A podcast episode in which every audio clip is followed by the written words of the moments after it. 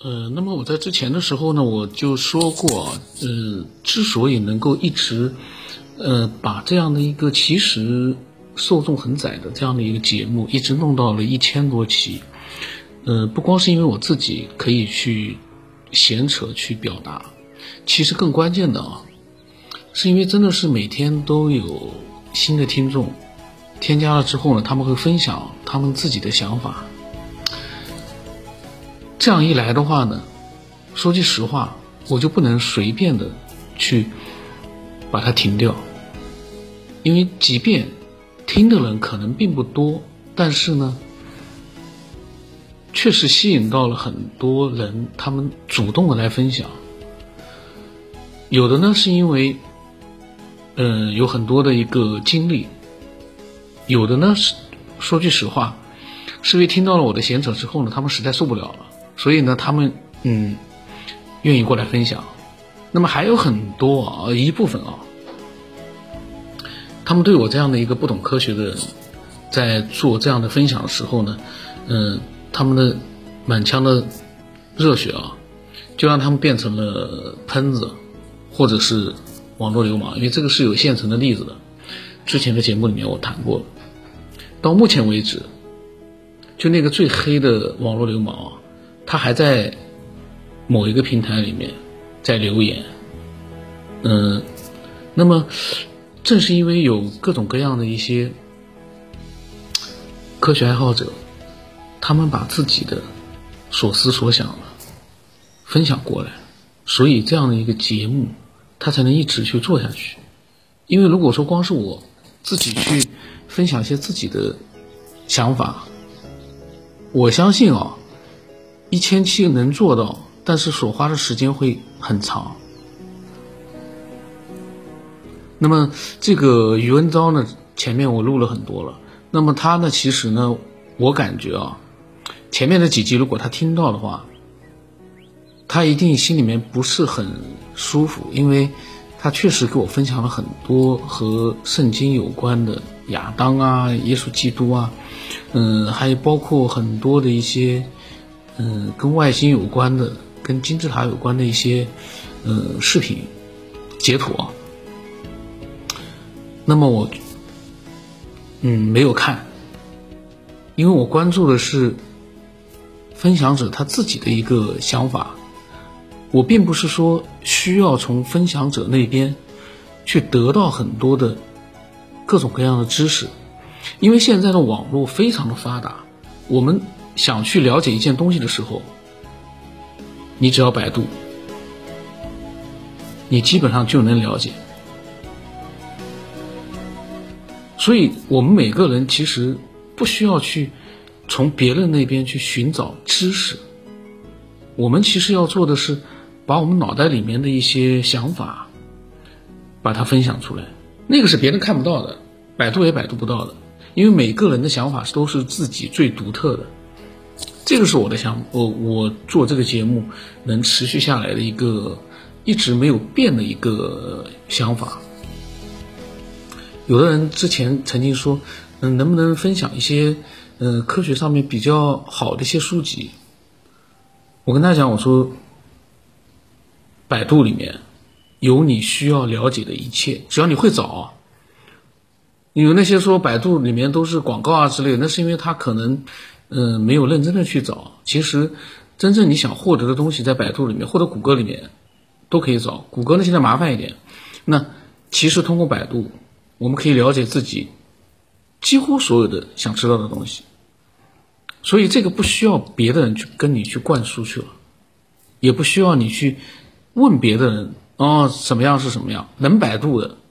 都可以自己百度。而我们所没有办法得到的就是。另外一个人，他的大脑里面所想的，包括他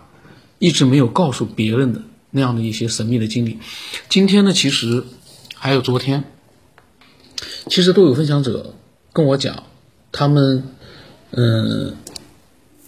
有很多的想法经历，没有跟别的人说过，但是他们因为听到这个节目之后呢，他们就不知道为什么，他们。愿意分享给我，这个在之前，嗯，几乎所有的分享者，他们都表达出这个想法，就是他们其实是信任我的，所以他们把自己的一些有的时候都会有一点隐涉及到隐私的事情会告诉我。那么，嗯，其实呢，他们这么做，我觉得呢也没错，因为我没有去，嗯，在节目里面随便的去利用他们所分享的一些经历呢，嗯，去做一些他们不愿意看到的一些分我的分析。可能有的时候我呢会提出我的想法，我会闲扯，但是呢，我都尊重到了，尽可能的尊重到了每一个分享者。这有的时候我为什么说尽可能啊？其实当我们在聊天的时候，其实我们有的时候，因为我是比较真实的状态，有的时候说了什么话我控制不了的话，可能会语言表达上面会对某一个人无形当中造成了当时考虑可能一句话没有说的特别。嗯，到位的话呢，可能会会有一些小小的一些不妥，但是呢，嗯，总整体来看，他不会因为这个小小的一些失误，就去影响到他对你的一个整体的看法。但是呢，也也不排除啊，出现一个嗯那样的一个黑粉，黑粉的出现黑粉的原因是什么？他想跟我探讨，比如说探讨一个东西，然后他事先呢。在添加我的时候呢，他就已经把我当成了他的一个对立面。那这样一来的话，所有的事情都这样的，人是互相尊重的。当我看到他，嗯，咄咄逼人，语气十分的不尊重你的时候，我可能也不一定会搭理，就说，或者我我的回话里面，不可能完全的去认同他。我必须要表达自己的想法，这样一来呢，可能会，嗯，激怒到一些个别的，因为目前为止也就出现一个嘛，个别的这种黑粉，所以呢，我就是在想，我有点担心哦，因为余恩昭呢，就说这个分享者呢，他分享了这么多的东西给我，但是呢，我可以肯定他并没有。听到之前我很多自己闲扯的内容，所以呢，他可能并不了解之前我曾经讲过，呃，我们分享自己的想法，复制的或者说其他的书里面的视频的东西呢，一般发给我我都不看。那么他呢发的是视频的截图，他可能知道我不看，呃，但是这些截图也是人家在视频里面表达的一些想法，我不能去复制读出来，我们必须要。用自己的想法去分享给别的人。我们如果说做一个复读机的话，一点意义都没有，浪费时间。但是我不知道他有没有就是听到我的这些想法，因为我感觉到，他如果听到了前面的那几期节目，他应该心里面是有一些排斥的。因为他极力的要跟我，就是推广的，呃，极力的希望我去认真去学的，比如说圣经啊，或者是其他的一些视频啊，或者是一些呃宗教上面的东西啊，或者是外星人他的看法，嗯，他会发现他发了那么多的内容，对我来说好像一点用都没有。所以对他来说，我相信啊，他如果听了那些节目，他心里面肯定不会平静。那么我们这样吧，他很多的内容，我把那个可以分享的，我还是把它，因为是他嗯自己的想法，我们还是把它分享出来。今天被我扯的时间太长了，那么所以这期时间可能会长一点啊。那么他呢又给我发了这个视频，然后呢也发了一个。嗯，著名的死海古卷，旧约的圣经里面做了一些记录。他说有时间的话可以整理一下。嗯，以后呢，他说他会详细的说明圣经里面的人类起源和科学家主张的人类起源哪一个更合乎逻辑、合乎科学、合乎情理。这个里面有一个问题啊，圣经里面的人类起源和科学家主张的人类起源，他说哪一个更合乎科学？这个本身就是一个，嗯，我觉得啊，可能这句话本身就不通。你要是谈到科学的话，那一定是科学家他们研究中得出来的这样的一个呃线索啊。现在因为没有答案嘛，那肯定会更加接近真实的答案。因为你说合乎科学，那你就要遵从科学的规律，包括科学家所研究的那样的一些东西。然后他说了一个合乎情理。那么他说呢，他希望我看一下，呃，也是某一个视频啊，关于金字塔的，因为金字塔的视频非常的多，然后呢，金字塔的一些文章也非常的多，各种各样的传说。现在呢，最近呢，有很多人说了，金字塔是一百年左前，呃，反正就是在百年左右吧。是西方人在那边重新建造出来，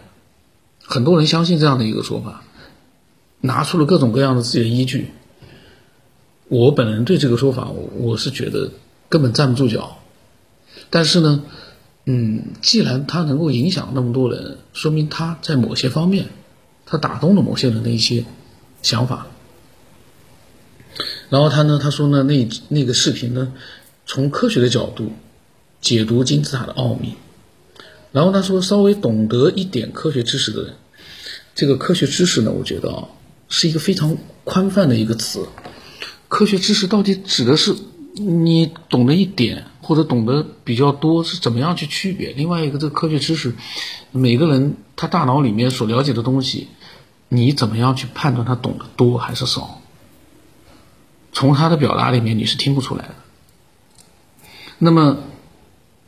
他说呢，稍微懂得一点科学知识，就知道金字塔不属于古埃及人建造。这个结论我肯定不认同，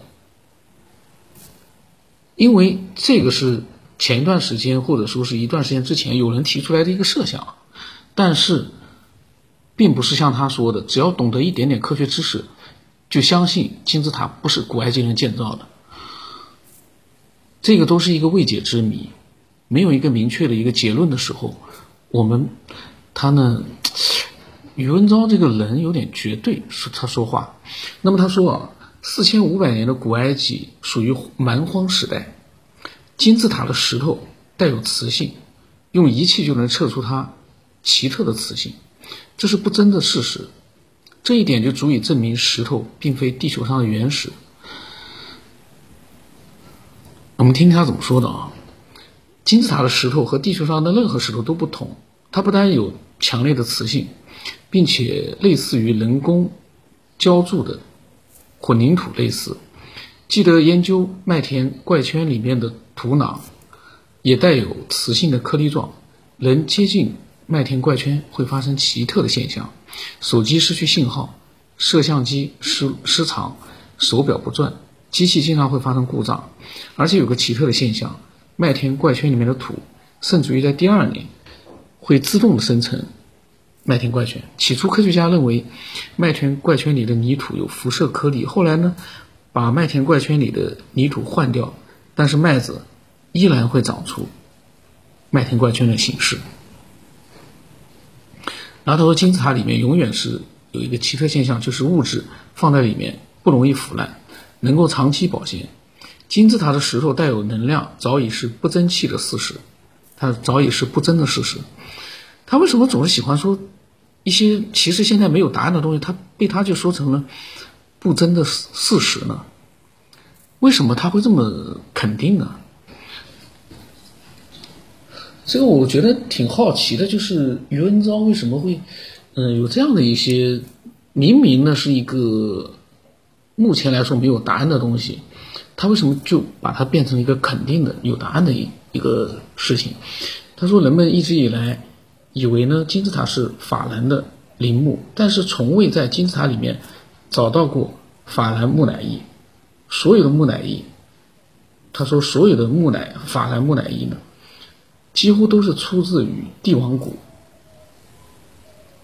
现在很多科学家基本会排除金字塔是法兰陵墓一说。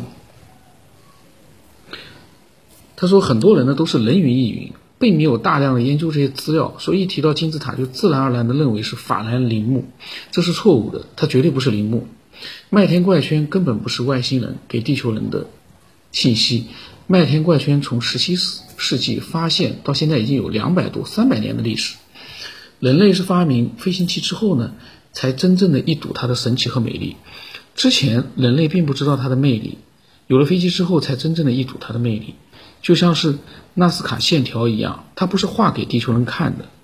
因为纳斯卡线条静静的躺在那边几千年了，人们并没有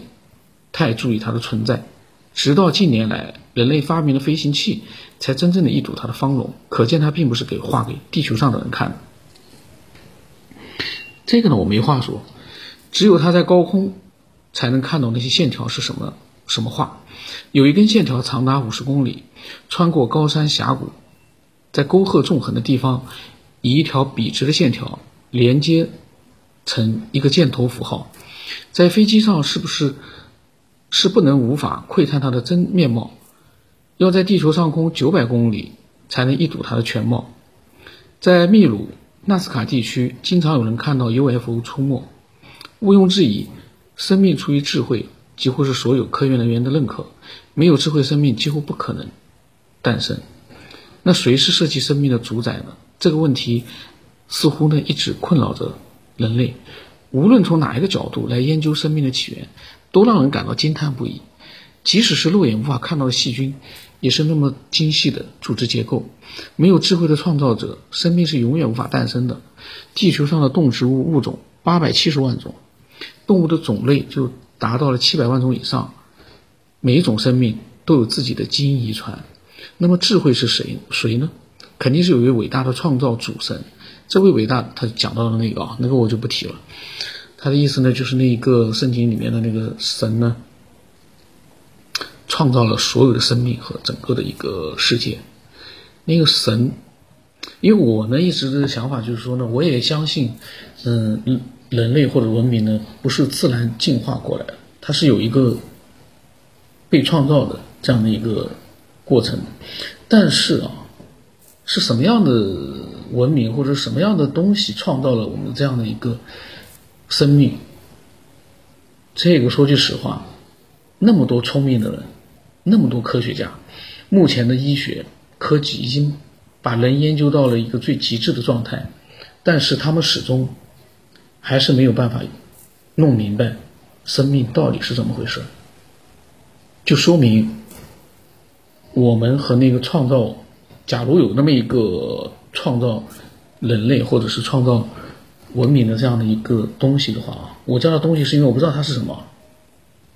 你也不能叫它是人，你也不能叫它是。你就或者叫它高等文明，但高等文明呢会让人把它跟外星人这个词呢连在一起，所以我呢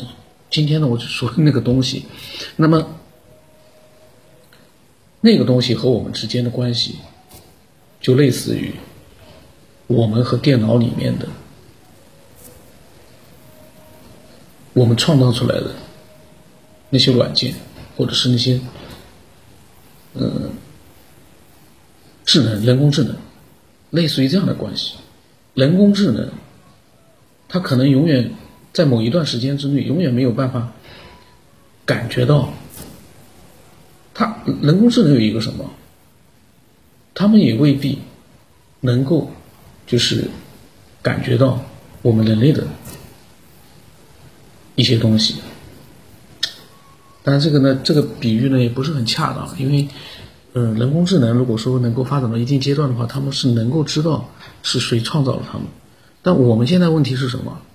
我们已经发展到了一定的科学的这样的一个进度，但是始终没有办法找到这个生命的生命的这样的一个来源。但是有一个，以前我打了个比喻，电脑里面的游戏人物，未来会出现一个智能化，他们在自己的那个游戏世界里面。里面的人物会有自己的个性，会有自然生长的一个设置。那个时候，他们在自己的游戏世界里面不断的去自然的一个发展，但是他们永远找不到我们。为什么？他们在电脑里面的那个世界，这是我突然之间又把这个例子啊，我把它又重新细化了一下，重新改动了一下。我不知道有没有人感觉得到这样的一个事实啊？就我们和创造我们的那个，假如说有个创造者啊，那样的一个东西之间的关系，就相当于是未来的刚才我所描述的那个游戏世界里面的能够自己发展的那样一个智能的游戏人物，跟我们之间的关系，那是一个。完全，当然你不排除某一天，游戏里面的那个人物透过屏幕和我我屏幕外面的我们做一个交流，但是我无法想象那样的一个场景，因为。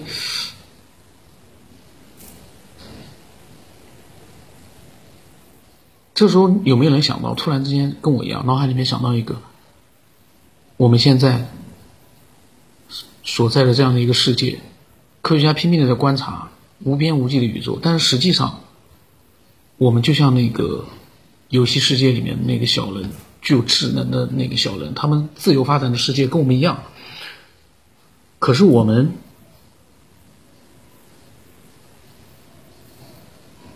那句话我不说了。因为那句话，我觉得是我今天录这期节目最大的一个收获。那么宇文昭呢，他所以呢，有的时候呢，就是虽然说有些人的想法我不认同，但是从他们在我呃把他们的想法念出来的时候呢，我随机都会产生各种各样的想法，一直都会有，是我平时。嗯，不录这个东西的时候啊，我想不到的，也不会去想，所以这就是为什么我能一直呃录下来的一个原因。很多人以为说，哎呦，他坚持的好辛苦，但是其实对我来说这是个乐趣。唯一的，就是希望呢，有兴趣的一些爱好者能够把它就是说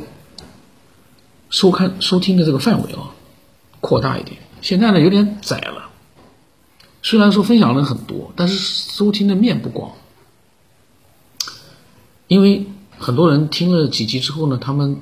没有了解这个节目的本质在什么地方，他们就放弃了。